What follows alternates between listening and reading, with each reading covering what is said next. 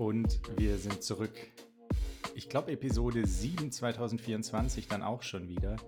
Endlich mal wieder mit ordentlicher Tonqualität. Ich habe hier vor mir mal wieder mein richtiges Mikro stehen. Und der Lange sitzt in Kenia mit der Sonnenbrille, sieht so ein bisschen aus wie sein eigenes Meme und hat oben am Hemdkragen das Mikro von Mika, also Mikas Mikro.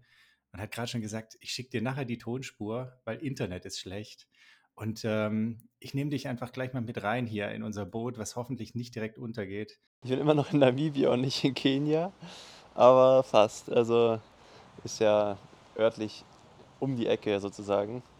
Ich sehe gerade, dass ich hier einen Streifen von meinen Haaren habe vergessen zu rasieren am Bein. Das muss gleich noch beseitigt werden. Aber ja, ähm, heute Rest Day. Also ich war schon im Gym und dreieinhalb Kilometer schwimmen äh, gerade noch, komme gerade vom Mittagessen mit Mika und Walle in der Mall. Hier gibt es nämlich so eine Mall um die Ecke und das ist eigentlich der einzige Ort, wo es Restaurants gibt. Und äh, der Rest vom Tag ist relativ entspannt. Also ein bisschen Physio später noch, dann Biathlon schauen, wenn es das WLAN hergibt. und ansonsten geht es dann morgen wieder zur Sache. Und gestern war auch schon auch ein heftiger Tag. Also heute auf jeden Fall verdient ein äh, bisschen Beine hochlegen. Jetzt muss ich mich natürlich ein bisschen rechtfertigen. Natürlich bist du in Namibia, aber du hast gerade schon gesagt Rest Day. Jetzt kombinieren wir beides, dann ist es heute der Rest in Peace Day für einen ganz besonderen Kenianer. Ähm, das hatte ich gerade nämlich noch äh, durchgelesen, kurz bevor wir hier live gegangen sind. Kelvin Kiptum ähm, ist gestorben. Kann man kurz machen, ist wohl mit einem Auto von der Straße abge äh, abgekommen, zusammen mit seinem Trainer und wohl einer weiteren Person gegen einen Baum gefahren und hat es nicht überlebt. Somit ist der Mann, von dem sich viele erhofft haben, dass er die zwei Stunden knackt, ähm, der ja noch immer mit, mit Fabelzeit äh, den Weltrekord hält, nämlich ich glaube zwei Stunden 35 Sekunden, korrigiere mich, äh, wenn es nicht stimmt. Ja, doch, passt. Ja, ist, äh, ist sehr tragisch. Du hast auch mitgekriegt, oder? Ja, definitiv, glaube ich, kann man kurz äh, ein Gedenken rausschicken an ihn. Ähm, und so schnell kann es gehen. Ne? Also richtig junger Kerl, vielversprechend.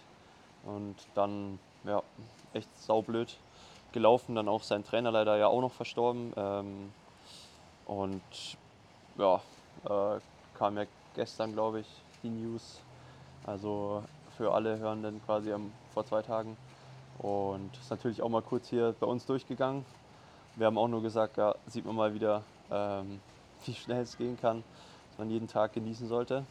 Aber ja, ähm, passiert, ne? das Leben geht weiter und natürlich äh, nicht nur einfach so sehr tragisch, dass quasi ein Mensch gestorben ist, sondern auch in der sportlichen Hinsicht ähm, natürlich auch super schade, weil es einfach so ein Talent war und der noch sicher viele große Momente vor sich gehabt hätte. Aber so überwiegt natürlich erstmal die, die Schocknachricht, dass er halt einfach äh, ja, gestorben ist. Wo wir gerade von Talenten sprechen, bei euch ist ja gerade auch eine ziemliche Ansammlung von Talenten auf sehr engem Raum. Und äh, du hattest ja gerade schon gesagt, du warst mit Mika in der Mall. Und meine erste Frage war natürlich, ähm, wie sieht es da aus? Wie, wie, groß sind die Joghurts? Ähm, Gibt es 200er Packs, Corny-Riegel? Äh, was, was ist dabei für den, für den Sextouristen? ja, ich muss sagen, er hat sich, auch, er hat sich gut zurückgehalten heute. Ähm, er hat auch Rest Day, deswegen äh, gab es mittags jetzt, wir haben vor allem so Salat gegessen und noch äh, nur ein Carbgericht, sage ich mal. Also ein Carbgericht, ein Salat, ganz normal sozusagen. Und waren danach noch Kaffee trinken. Äh, und der Supermarkt hat auch noch überlebt. Also äh, ich glaube nur zwei Packen Joghurt mussten dran glauben. Und leider gibt's ja, sind, wir, sind wir nicht in Amerika für Mika. Deswegen gibt nur 500 Gramm Eimer, nichts Größeres. Aber er meinte eh, er hat gestern schon ordentlich eingekauft und heute war nur noch ein kleines Add-on.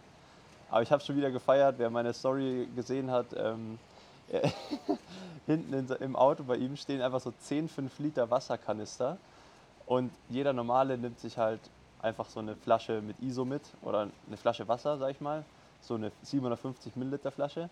Und Mika ist halt ausgestiegen und hat sich so einen 5 Liter Kanister mit ins Gym genommen und dann halt immer, wenn er was trinken wollte, diesen Kanister aufgeschraubt und den, das Wasser sich da reingelötet. Also fand ich schon wieder herrlich. Die Tatsache, dass ihr euch aber entschieden habt, Salat zu essen, spricht entweder dafür, dass ihr ja schon resistent seid gegen alle Keime oder einfach hier die bekannte Regel, nichts zu essen, was man nicht ordentlich waschen kann, kochen oder schälen, einfach nicht beachtet. Was ist da los? Ja, ich muss sagen, ich bin da äh, ja, vielleicht ein bisschen unvorsichtig, aber andererseits glaube ich auch, dass ich das gut aushalte. Letztes Jahr hat es mich ja mal erwischt, also am Abflugtag. Da lag ich ja mal ordentlich flach kurz über, über Nacht im Flug. Ähm, da weiß ich aber auch nicht, woran es lag. Ich meine, die vier Wochen davor habe ich auch überlebt. Und auch bis jetzt, ich esse hier auch Salat, den ich wasche und äh, Gemüse und so weiter. Ähm, bis jetzt habe ich mir eigentlich hier ja, noch nicht so richtig irgendwas erspäht, was ich nicht essen sollte. Ähm, das Restaurant hier ist auch gut und clean soweit, da hat jetzt auch noch niemand Probleme gehabt. Und das Einzige, worauf wir so ein bisschen achten, dass wir vielleicht keine Eiswürfel äh, zu uns nehmen, weil die wahrscheinlich von Leitungswasser sind. Aber ich denke selbst das, also ich hatte jetzt auch schon öfter mal ein, ein zwei im Glas, äh, zwei Eiswürfel und das hat mir jetzt auch nicht geschadet.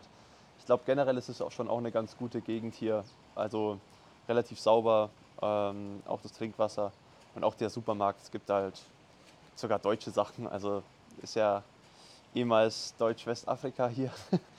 Äh, und das merkt man sichtlich. Also die meisten Leute sprechen auch ein bisschen Deutsch. Und ich habe das Gefühl, dass es so vom Essen her, dass man nicht mega aufpassen muss. Wenn ihr euch gerade wundert, was das hier für Krach ist beim Simon im Hintergrund, da geht gerade so ein bisschen die Welt unter. Er hat schon gesagt, Donner, Donner, Donner incoming. Klingt ein bisschen wie ein startendes Flugzeug und das wiederum ist eigentlich ein ganz guter Einstieg, um unsere Hörer mal mitzunehmen auf deine Odyssee, weil eigentlich hättest du ja schon letzten Dienstag ins Flugzeug steigen sollen und hierher fliegen. Die, die oh, dich ja. bei Insta begleiten, sind natürlich schon besser informiert. Aber hol doch mal alle ab. Was ist da los? Und äh, sag mal, wie lange muss eigentlich so ein Reisepass gültig sein, wenn man ins Ausland fliegen will? Ja, das habe ich jetzt wieder fast vergessen, dass wir darüber reden können hier im Podcast. Aber das war echt ähm, ein kurzer Schockmoment. Ich dachte schon so, ich mache den Mika 2.0 und komme erst eine Woche später ins Trainingslager. Äh, weil als ich so, nee, Dienstagabend war stand ich in Frankfurt am Flughafen, wollte einchecken. War schon super früh da, weil ich Shoutout hier an die Deutsche Bahn, alles pünktlich. Bin mit Zug angereist und habe mir natürlich Puffer eingeplant. Und als der Check-in-Schalter aufgemacht hat, Alter, donnert hier echt heftig, ähm, bin ich dann unwissend, in bester Absicht an den Schalter gegangen, habe meinen Reisepass abgegeben und der Kerl fängt an zu tippen, schaut mich kurz an und sagt, ja, also, you, not possible to, fly, to fly today. und ich war so, hä, warum? Also ja, der Reisepass ist äh, nur noch fünf Monate und 28 Tage gültig. Und ich halt so, ja, und? und jetzt, also er ist ja wohl noch gültig, ist auch kein Problem. Also nee, äh, at least six months. Also wenn du außerhalb von Europa fliegen willst, muss der mindestens sechs Monate gültig sein. Ja, und dann stand ich da erstmal blöd. Ähm, bin dann kurz zum Zoll und zur Bundespolizei. Also nicht Zoll, sondern nur Bundespolizei. Äh, hab da gefragt, ob die mir einen vorläufigen ausstellen können. Da, die haben mir aber relativ schnell abgesagt, dass sie das nicht können. Und gleichzeitig ähm, war das auch, wäre das auch gar nicht die Lösung des Problems gewesen, weil ich nämlich nach Abu Dhabi weiterfliege von hier und da gilt der vorläufige Reisepass nicht.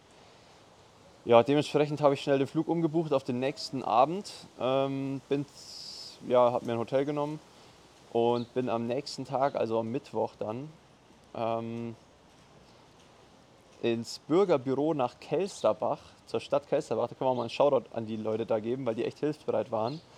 Einer von denen äh, ist auch ja, Triathlet gewesen, der dann, äh, ich war in der Deutschlandjacke unterwegs, der gleich gemeint hat, okay, das müssen wir hinkriegen, wir schleusen dich da durch. Und die, also haben mir da wirklich sehr hilfsbereit geholfen. Ähm, und dann war es tatsächlich die Stadt Nürnberg, die so ein bisschen Probleme gemacht hat, weil es halt einfach eine Stadt ist. Ne? Und eine Stadtverwaltung im Vergleich zu so einer kleinen äh, Verwaltung da in Kelsterbach, das, ja, da, da gibt es halt tausend verschiedene Leute und Anlaufstellen und die mussten dann mit denen Rücksprache halten, weil es gibt sowas wie eine Passermächtigung. Ähm, das heißt, wenn ihr mal irgendwie so Probleme haben solltet, ihr könnt in jede Verwaltung in Deutschland gehen, aber die muss dann sich eine Passermächtigung holen von der Zulassungsstelle, wo ihr, ähm, wo ihr gemeldet seid. also wo man seinen ersten Wohnsitz hat. Und dieses Pass, diese Passermächtigung haben wir rausgeschickt per Mail und wir haben einfach zwei Stunden keine Antwort bekommen von Nürnberg. Und am Telefon immer Warteschleife oder keiner erreichbar, immer weitergeleitet an jemand anderes. Also das war echt Horror. Und dann kam diese, kam diese Passermächtigung zurück mit, ist auch ganz geil, da stand da drin, äh, Erlaubnis zur Ausstellung eines Personalausweises wird erteilt. Und die Anfrage, die die Stadt rausgeschickt hat, wo ich war, Kelsterbach, war Ausstellung von einem vorläufigen Reisepass und einem Expressreisepass. Also weder Personalausweis noch sonst irgendwas. Und ja, die waren auch sehr korrekt dort. Das heißt, die haben da schon darauf geachtet, dass es alles seine Richtigkeit hat. Und dann ging es wieder zwei Stunden. Also insgesamt war ich dann da schon so vier Stunden. Und dann hatten wir tatsächlich endlich den richtigen Zuständigen am Telefon von Nürnberg. Und dann war das Problem aber, dass man keinen Reisepass und gleichzeitig einen vorläufigen Reisepass besitzen darf. Also meine Idee war nämlich, ich lasse mir einen vorläufigen ausstellen, fliege mit dem am Abend und den Reisepass per Express, der ist jetzt gestern fertig geworden, äh, bringt mir dann unser Bundestrainer mit, wenn der nachfliegt, eine Woche später, damit ich damit dann nach Abu Dhabi komme. Und dann, wie gesagt, Problem, okay, man darf keine zwei Pässe gleichzeitig haben, aber das Problemslösung war dann, dass ich bei der Bundeswehr bin und als Sportsoldat sozusagen, dass mein Job ist, hier hinzufliegen und das dann so eine Art Nische war, wo, das, wo die ein Auge zudrücken konnten und mir vertrauen, dass ich den vorläufigen Reisepass zurückgebe, wenn ich wieder zurück in Nürnberg bin damit ich keine zwei Ausweisdokumente habe. Ja. Also lange Rede, kurzer Sinn. Inzwischen bin ich in Namibia und mein vorläufiger Reisepass, den habe ich hier bei mir. Äh, und der Reisepass per Express wird mir mitgebracht ähm, morgen. Also alles safe. Jetzt bist du dann doch schon auch ein paar Tage da. Ähm, ich hatte ja ehrlich gesagt besagte Straße, über die wir letztes Jahr schon gesprochen haben, glaube ich, noch nie gesehen. Jetzt bis, bis du dann halt äh, dein, deine Posts hochgeladen hast. Und Mann, die ist ja wirklich, die ist ja besser als im Osten. Warum bauen die denn da so eine Straße hin? Die ist ja vom Feinsten. Ja, also es gibt ja tatsächlich, ähm, das habe ich mir auch extra aufgehoben für den Podcast hier, ähm, es hat sich die Straßenauswahl verdoppelt. Also wir haben jetzt nicht nur die eine Straße, wo wir letztes Jahr immer gefahren sind, sondern, also eine zweite gibt es eigentlich auch noch, die ist aber eigentlich nur so für längere Fahrten ab äh, 90 Kilometer auf, aufwärts, weil da muss man erstmal 30 Kilometer über die Hauptstraße ähm, hintereinander fahren, weil da so viele Autos fahren.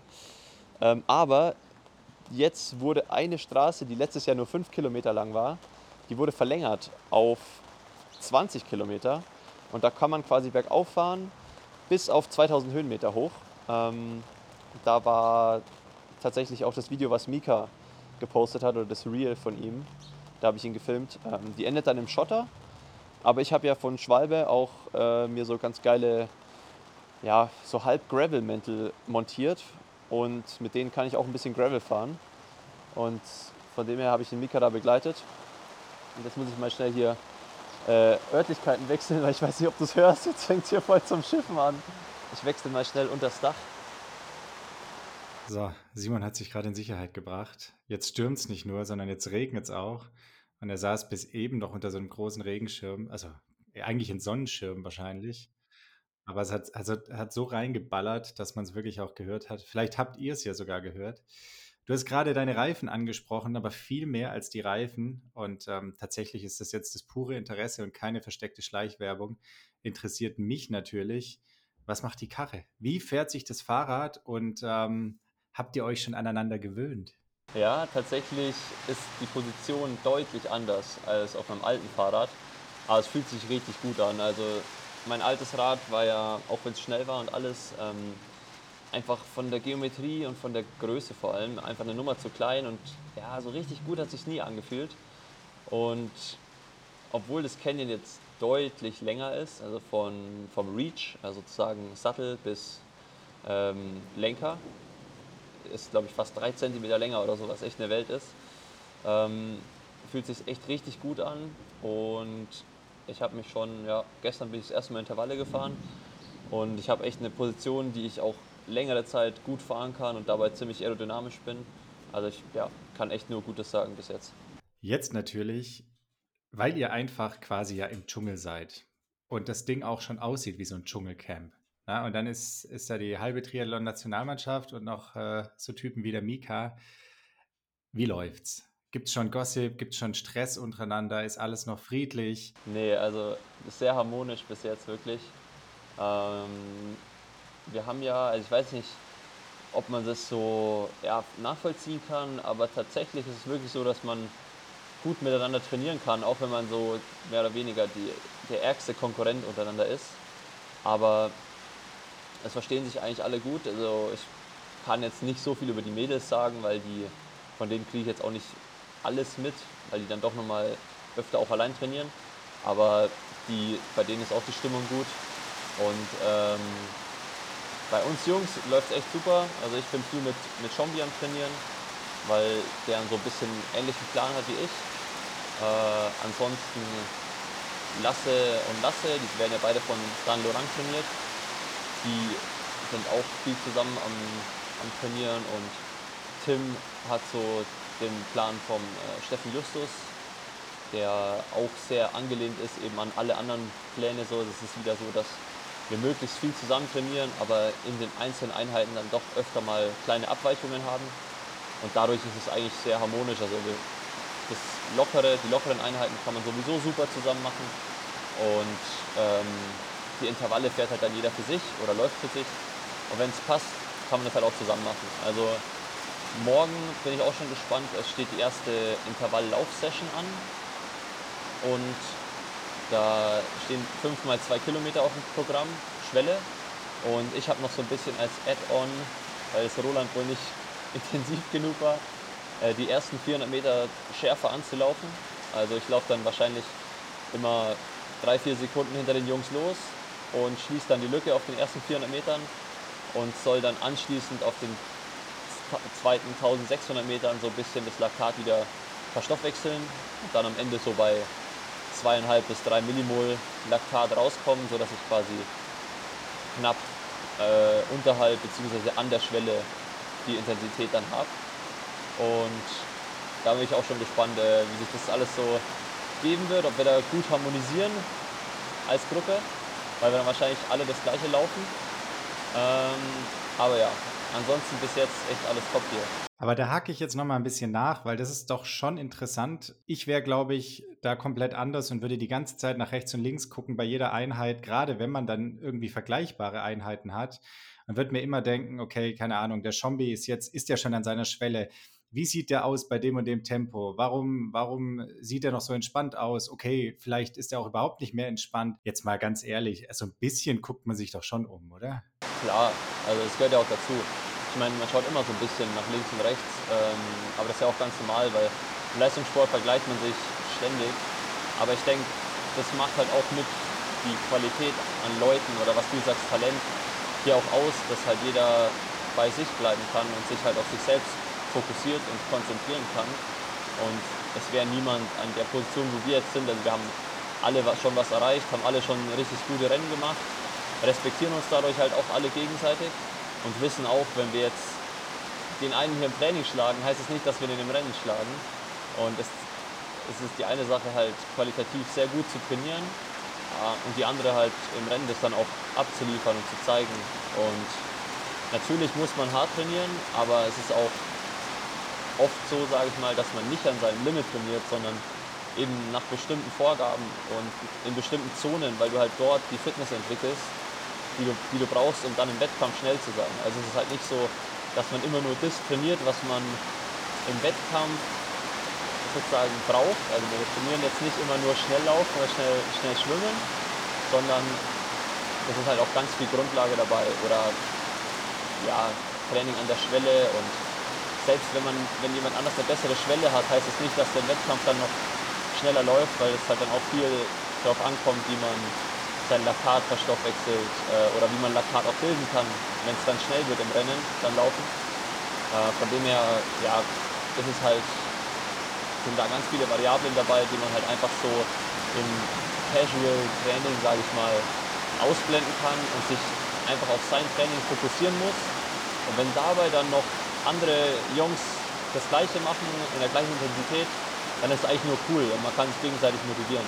Bevor ich jetzt meine nächste Frage stelle, Ich muss euch mal ein bisschen, bisschen mit hier ins Boot holen. Also Simon sitzt quasi mit dem Rücken zur Wand und wenn es in ungefähr so ist, wie es sich anhört, dann geht da gerade auf der anderen Seite die Welt unter. Also es wirklich, er dreht gerade die Kamera.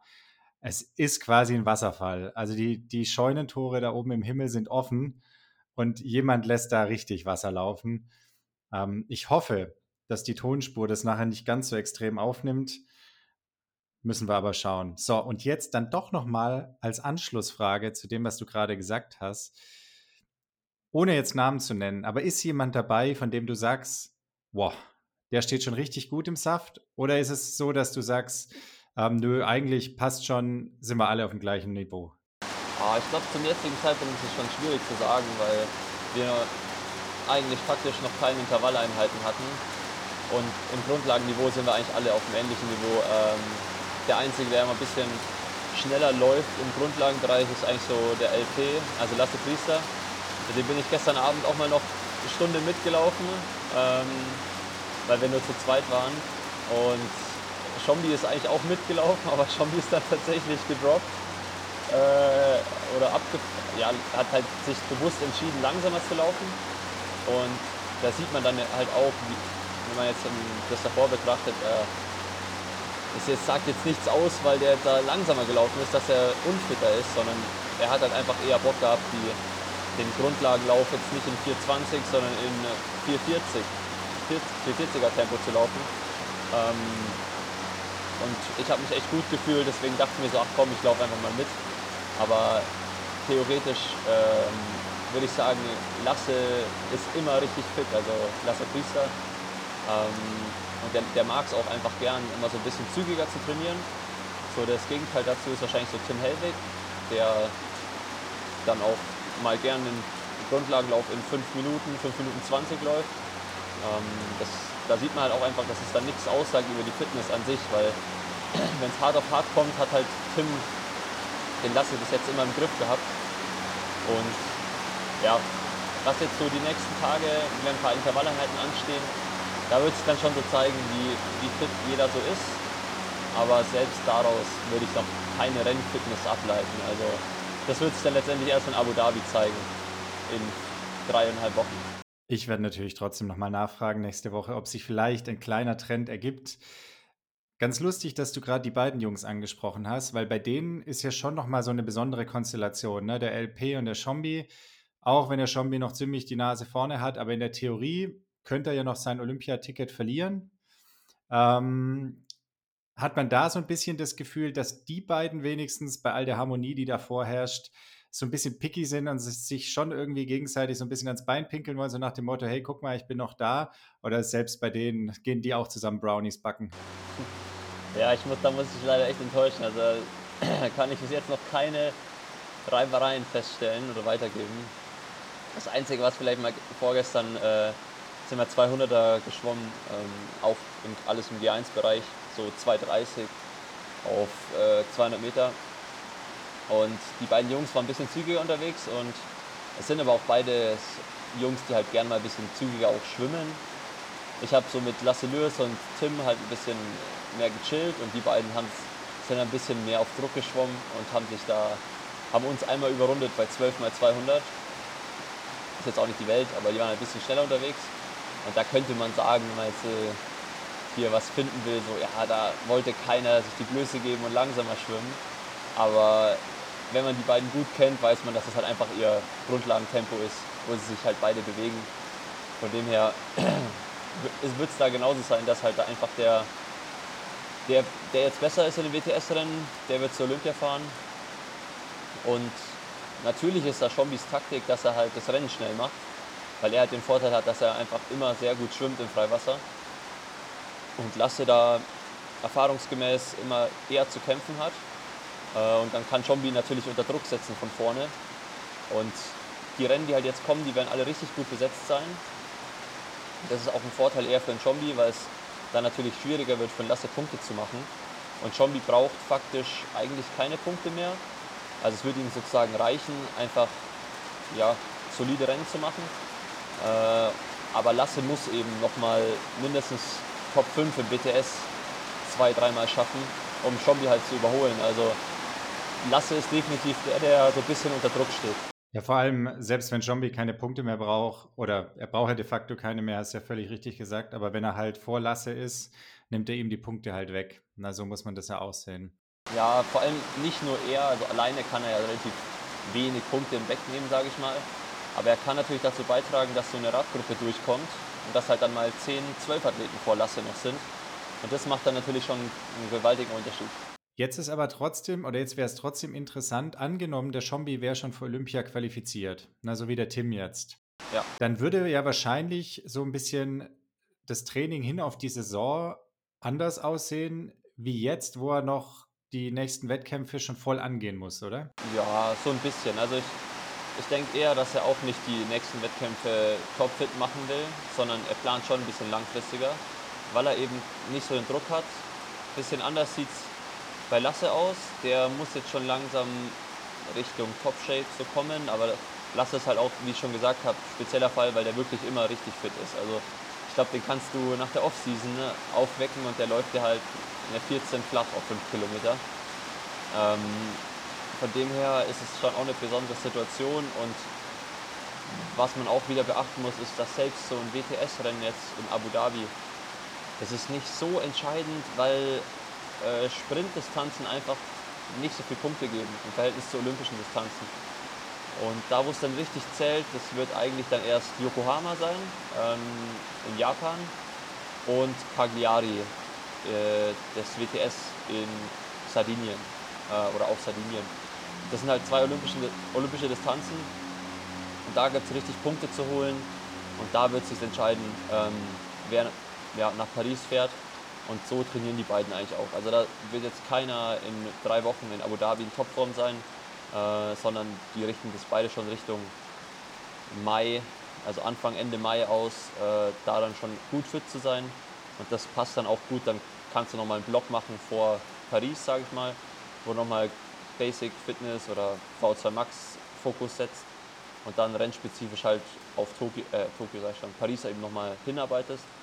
Ähm, also es wird jetzt keiner hier irgendwelche ja, kranken, äh, sprintspezifischen Programme für Abu Dhabi machen. Es ist schon bei allen eher so ausgelegt, dann Richtung Saison wirklich auch da auf dem Punkt fit zu sein. Paris, Tokio, Hauptsache Kenia, sage ich dazu nur. Ähm, jetzt, wo wir ja schon ein bisschen fortgeschritten sind und auch viel Triathlon schon abgehakt haben, interessiert mich vor allem noch eins. Warum habe ich noch kein Selfie von dir mit so einem Affen?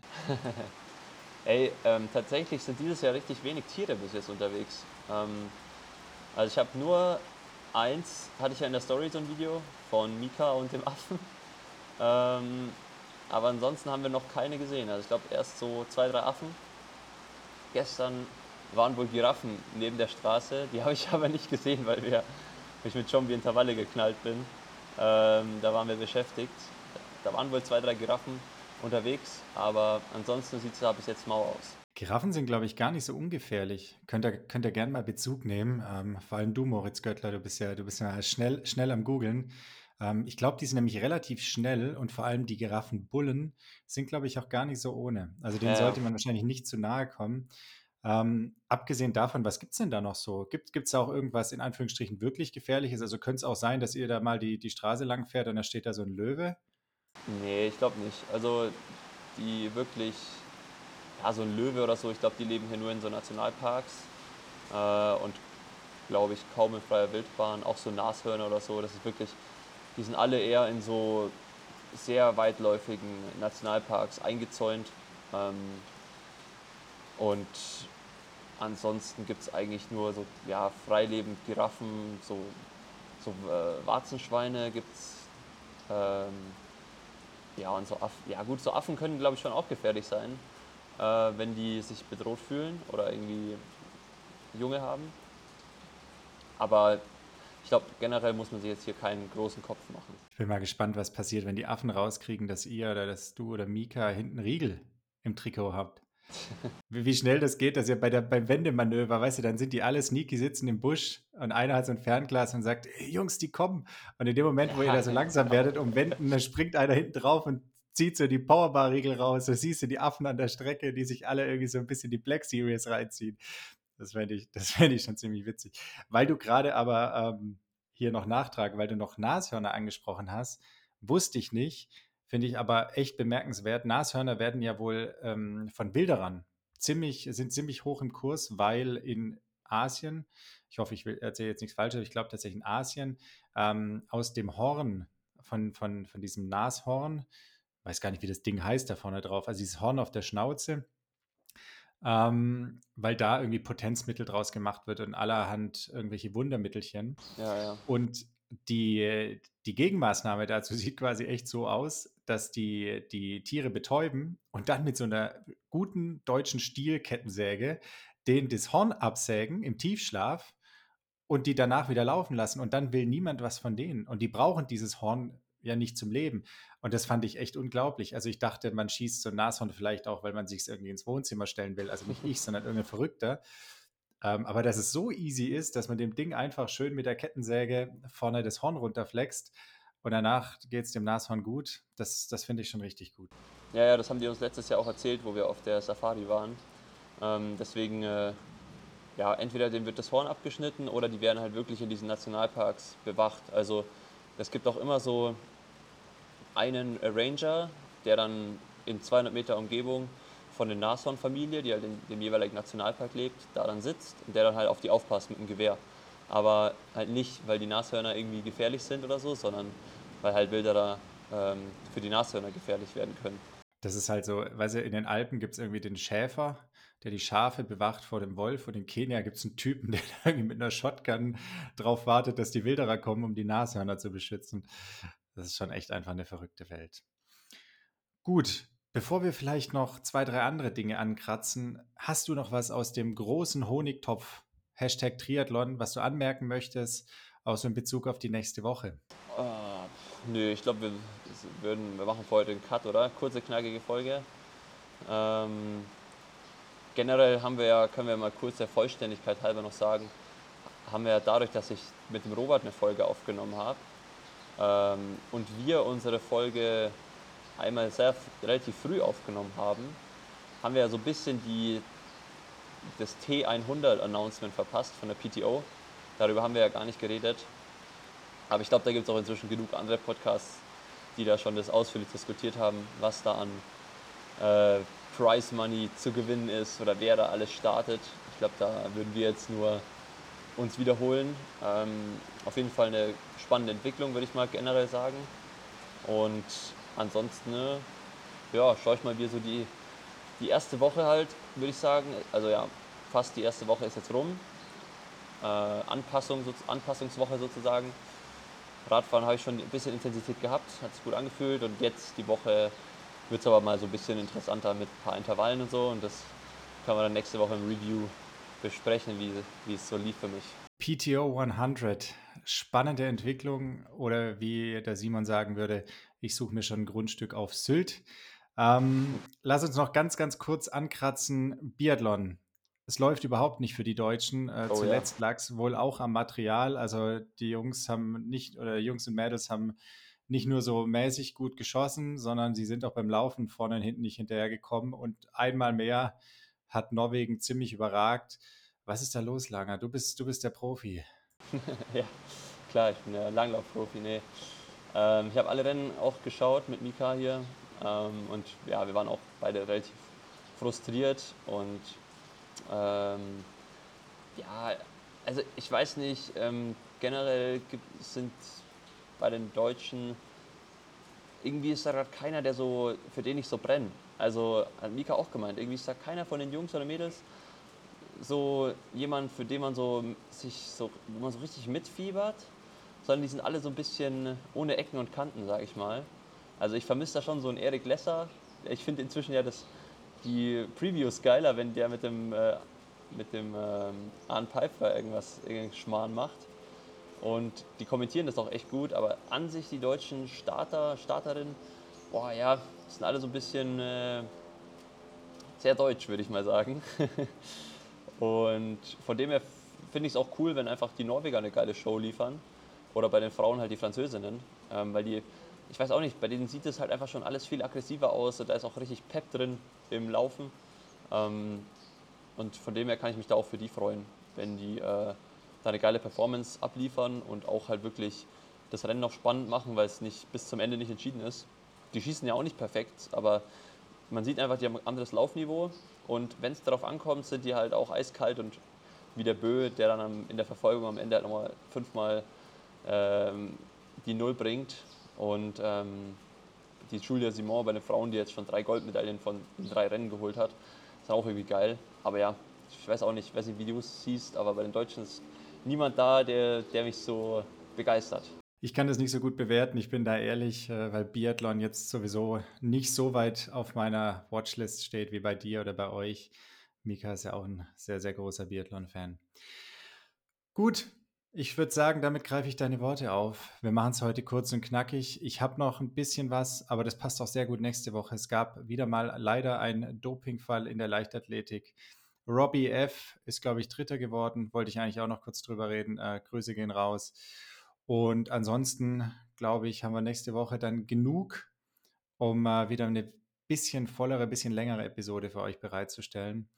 Und in diesem Sinne gebe ich nochmal ab ins Dschungelcamp oder besser gesagt in den Monsun zum Langen. Moderiere es runter und äh, nächste Woche will ich ein Selfie mit dem Affen. Jawohl, ich gebe mein Bestes. Und an der Stelle müssen, muss ich natürlich gleich ganz klar sagen, äh, Robbie F. und Dopingfall müssen wir, muss man getrennt voneinander betrachten. Das war jetzt so in einem, einem Satz gesagt. Ähm, Robert ist natürlich clean, äh, soweit ich weiß. Und ähm, Dopingfall wird dann nächste Woche näher beleuchtet. Da habe ich aber auch noch News zu einem anderen Dopingfall. Ich weiß nicht, wie du den so mitbekommen hast. Den von Michael Hessmann. Habe ähm, ich nicht mitgekriegt, ne. Der bei, achso, ja, das war letztes Jahr relativ groß im Radsport. Ähm, ein junger deutscher Fahrer bei Jumbo, der positiv auf einen Diuretika getestet wurde, in einer ganz geringen Menge, also ein super weirder Fall, kannst ja mal ein bisschen googeln, da findet man viel. Ähm, der wurde jetzt auf jeden Fall strafrechtlich schon mal freigesprochen, ähm, weil das halt auch einfach gar keinen Sinn gemacht hat. Das ist so eine super geringe Menge zu einer auch komischen Zeit, äh, zwei Wochen nach dem Giro, glaube ich. Diuretikum ist ja entweder was, was entwässert oder was andere Dopingmittel verschleiert. Ähm, von dem her ja, war das Ganze schon irgendwie so sehr skurril. Er wurde natürlich auch gleich von Jumbo Wismar freigestellt, ähm, also durfte kein Rennen mehr fahren letztes Jahr. Und insgesamt würde ich jetzt so, was meine Einschätzungen sind, was ich so aus Podcasts gehört habe und von Leuten, die den kennen, eher sagen, dass da irgendwas, dass er irgendwas Verunreinigendes zu sich geführt hat. Ähm, man kann da natürlich nie sicher sein, also letztendlich weiß nur er, ob es wirklich Doping war oder nicht. Aber strafrechtlich wurde er jetzt in Deutschland auf jeden Fall schon mal freigesprochen. Und jetzt ist halt nur noch die NADA und die WADA irgendwie dran, ähm, ob es ein positiver Test war oder nicht. Ist aber nicht ganz so einfach eben zu beurteilen und für ihn halt auch super schwer, seine Unschuld zu beweisen. Weil woher willst du irgendwas kriegen, weil du weißt ja nicht mehr, was verunreinigt war, wie willst du das beweisen so. Aber ja, ähm, ich kann ja mal ein Update geben, wenn ich wieder was höre. Auf jeden Fall junger deutscher Radfahrer, der da halt ziemlich Stress hat zurzeit. Genau. Aber ansonsten, ähm, Abmoderation, äh, ich habe auch nicht mehr viel zu sagen. Der Regen hat inzwischen aufgehört. Äh, ich habe, wie ich vorhin schon erwähnt habe, heute noch einen entspannten Tag. Das heißt, ich gehe jetzt mal aufs Zimmer, mache einen kleinen Nap und dann gibt es noch eine Physio-Session und alles weitere dann nächste Woche. Äh, bis dahin, ciao.